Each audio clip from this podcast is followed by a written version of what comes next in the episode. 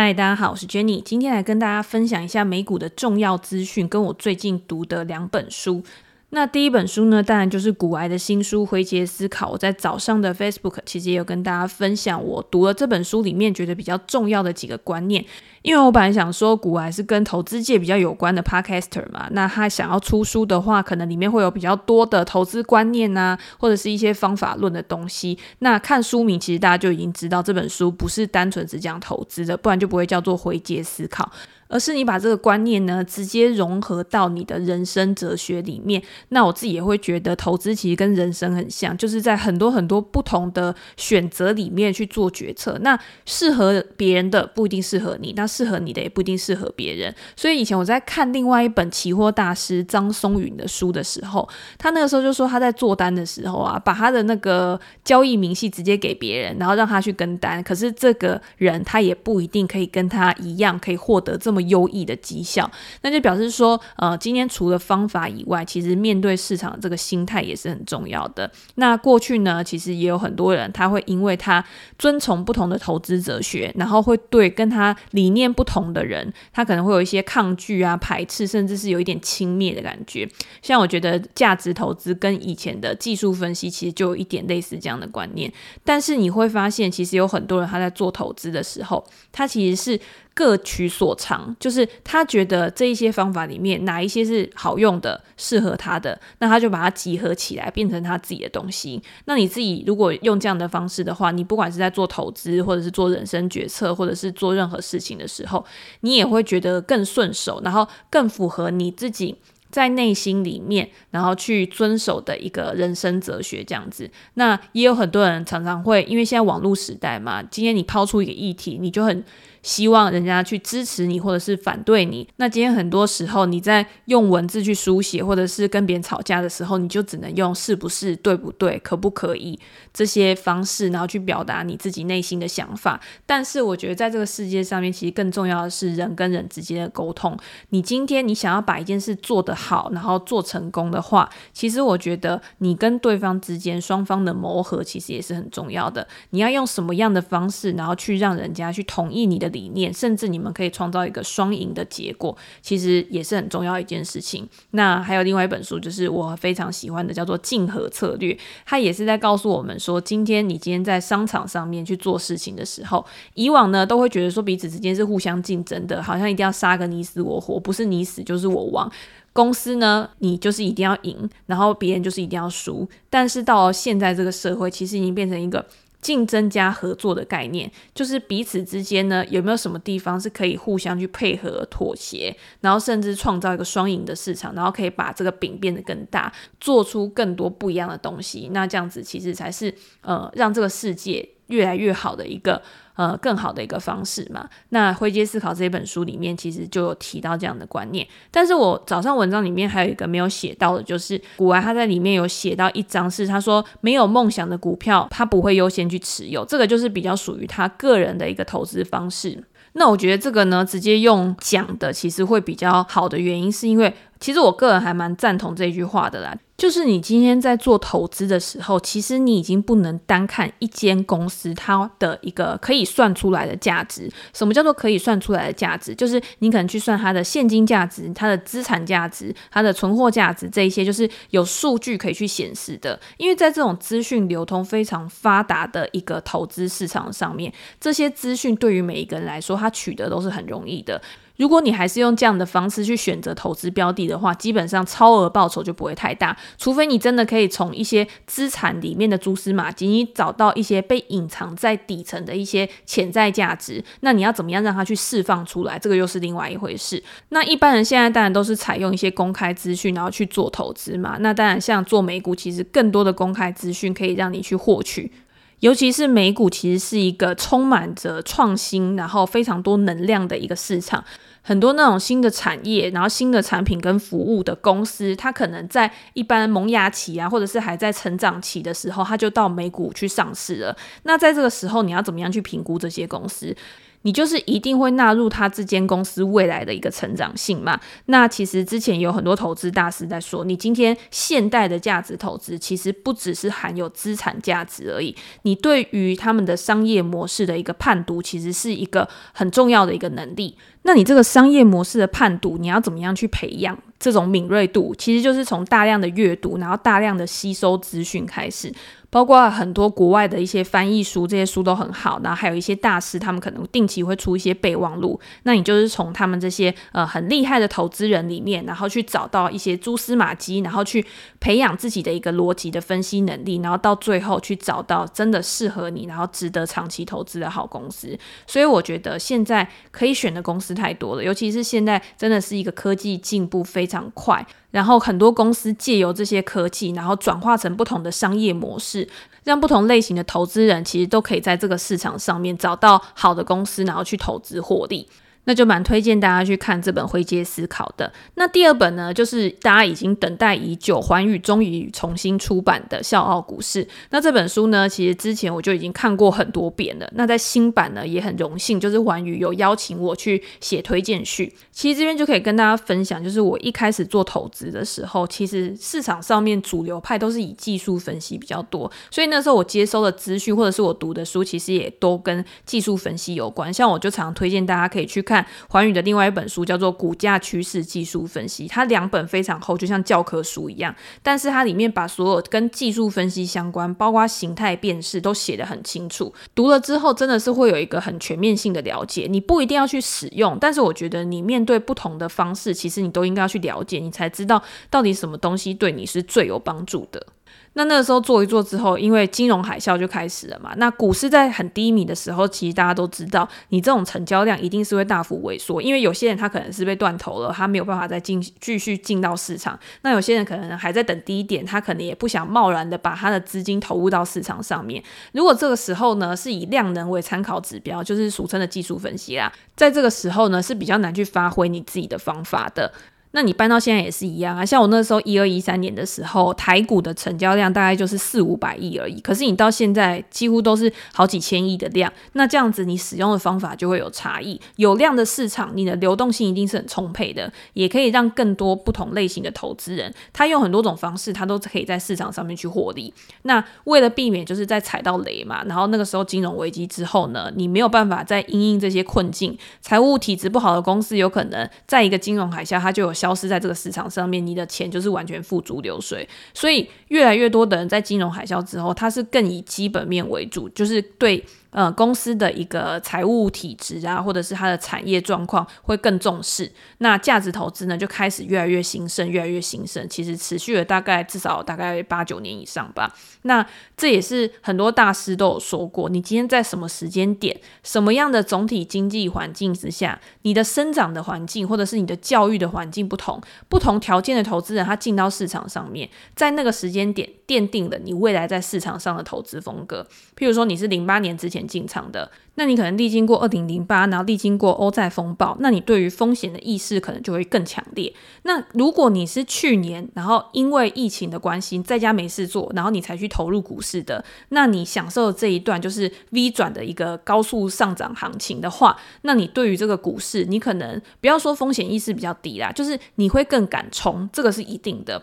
那你要说哪个方法好，其实就是因人而异。你有没有办法去守住你在这一段时间创造出来的获利？其实。也很重要，所以就是呃，创造获利很重要，守成也很重要。那你要怎么样持续的让你的绩效变得很稳定？其实也很重要。这个就是都是不同的学问，然后大家就是从经验之中去磨练。那有些价值派的人在这段时间，他可能就很抗拒技术分析。那有些技术分析的人，他可能也会觉得说，啊，那你基本分析根本没用。我今天研究那么多，反正我只要看主要的几个技术指标啊，我可能就可以赚钱了。但是呃，如果你有这样的想法的话，其实你看了《笑傲股市》这本书之后，我觉得大家会有一个想法上面很大的一个转变。之前我们有介绍过《超级绩效》这本书，其实他们两个的方式是很像的。这两本书的作者在书中都是告诉我们说，当你用技术分析去结合基本分析的时候，你可以创造的力量是一加一大于二的。你不要去抗拒，就是说，诶，我只用这一套方法。其实你可以把你所有的面向综合去考虑，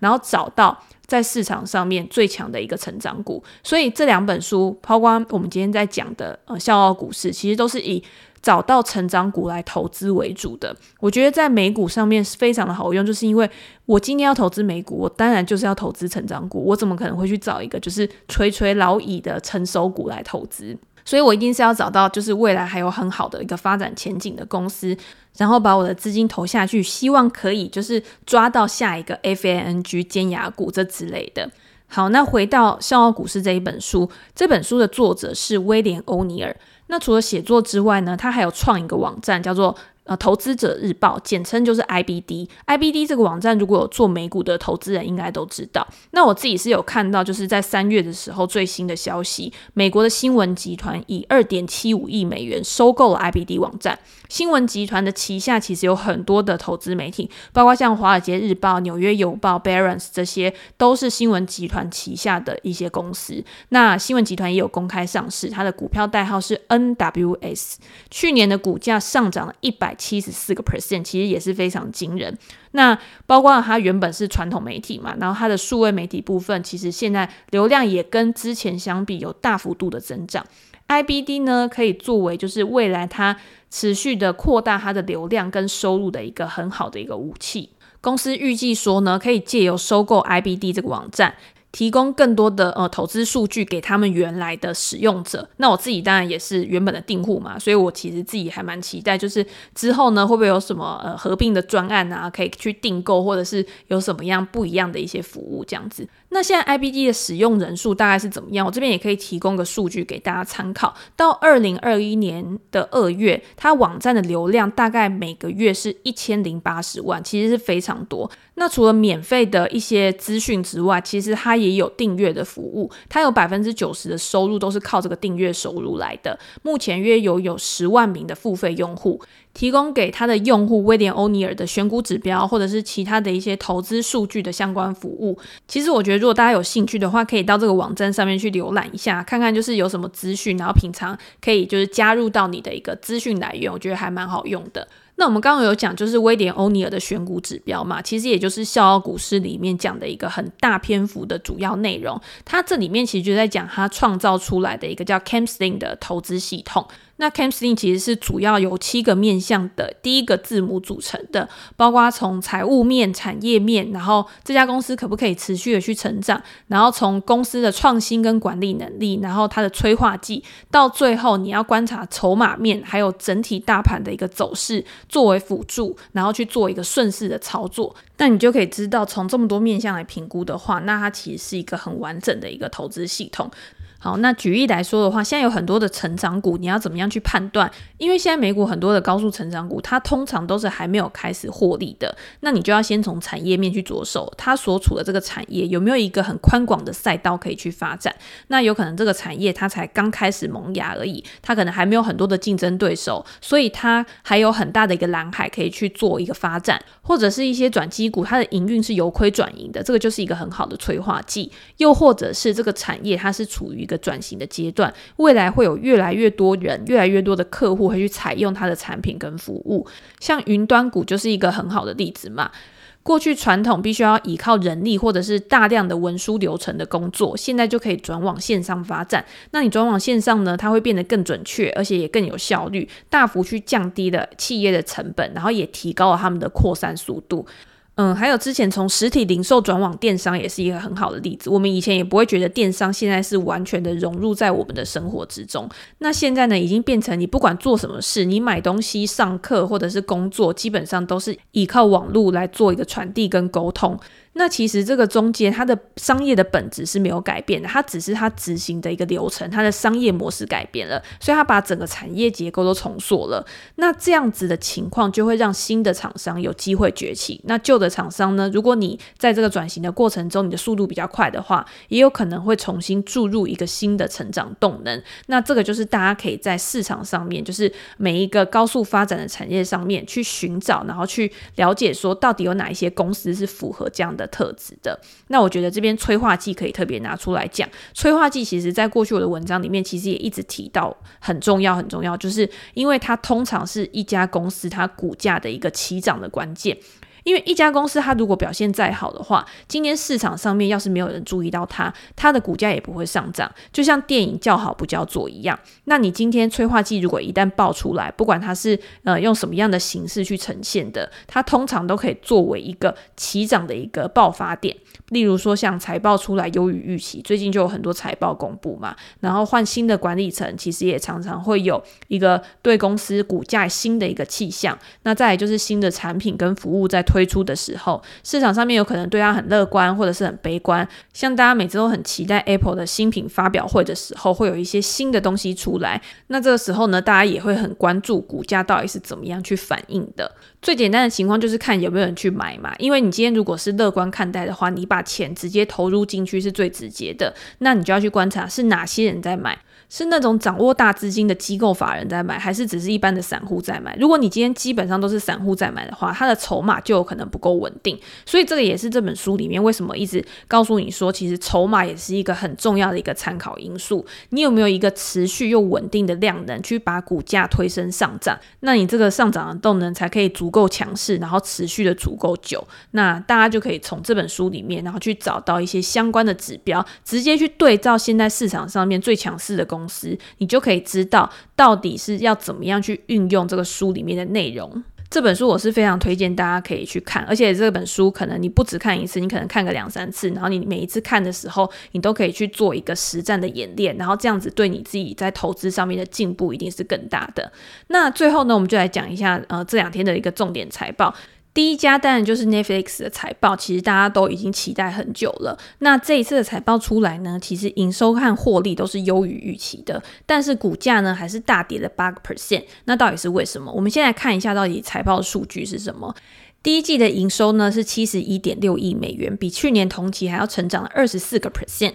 那第一季的净利呢是十七点零七亿美元，比去年同期还要成长了一百四十一个 percent。那你从这两个方向去看，营收成长是因为公司现在还是在获取客户的阶段嘛？那你今天客户的数量如果持续的去上升的话，那你的营收当然也是会持续的去上升。所以重点是去看它这个营收的成长率是多少。那大家呢也可以观察到，就是获利的成长的幅度是高于营收的，因为获利成长了超过一倍。可是大家去想的是，为什么获利可以成长的幅度这么大？原因当然是因为在疫情之后这一段时间，Netflix 之前它因为要一直持续的去产出它的内容，所以它会持续的去烧钱。但是因为疫情的影响，所以很多的拍摄计划都已经延后了。那你当然你没有拍摄，你的费用自然就会下降，那你的获利能力就一定会提高。可是这样的状况其实最后还是会回到一个正常值，就是你一定还是会开始重新的拍片，然后你开始要持续的去创造。一些好的内容去吸引客户，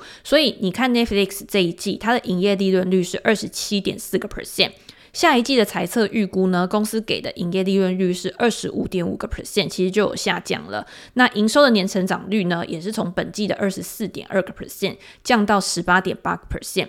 那这个营收趋缓呢，也是因为在疫情之前，去年其实 Netflix 就算是一个疫情受惠股嘛，每个人都待在家里面没有事情做，所以一定都会去像订 Netflix 啊，或者是远距工作，Zoom 其实涨得也很多，然后居家健身 Peloton 它其实也涨了很多，就是因为在前几季的时候，他们的财报公布都是大幅的优于预期的。可是到了今年呢，就会面临成长趋缓的一个困境，包括像付费用户的增长，其实之前也是优于预期的，但是在这一季财报开出来的时候，原本公司在上一季预估会增加六百万左右，但是这一次财报一开出来，大概只增加了四百万左右。比去年成长了十三点六个 percent，那相较于前几季，每一季都超过二十个 percent 的成长，其实就已经有一个明显的下滑了。那公司给下一季呢，预估又只有成长八点一个 percent，那这个时候市场上面股价反映出来的，一定就是市场一个比较悲悲观的情绪，这个也是很正常的。Netflix 呢，在过去几个月，它其实已经横盘还蛮久的，就是因为